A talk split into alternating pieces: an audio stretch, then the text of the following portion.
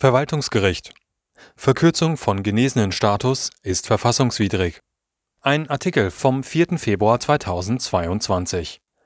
Das Verwaltungsgericht Osnabrück hält die Verkürzung des Corona-Genesenenstatus auf 90 Tage für verfassungswidrig.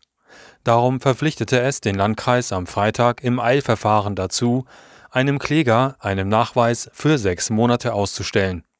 Statt der seit Mitte Januar gültigen Verordnung solle der Landkreis in dem Fall die Fassung vom Mai vergangenen Jahres anwenden, erklärte das Gericht.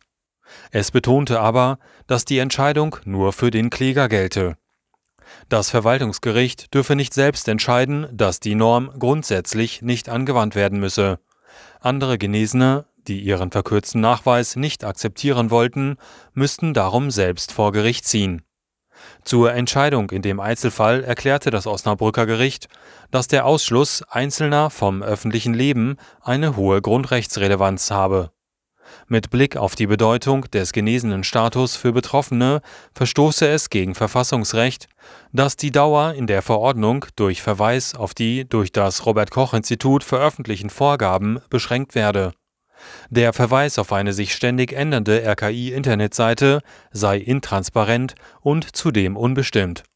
Zudem habe das RKI nicht genügend wissenschaftlich aufgearbeitet, ob belegt sei, dass nach 90 Tagen der Schutz Genesener vor einer Infektion ende. Der Beschluss ist nicht rechtskräftig und kann innerhalb von zwei Wochen noch vor dem Oberverwaltungsgericht in Lüneburg angefochten werden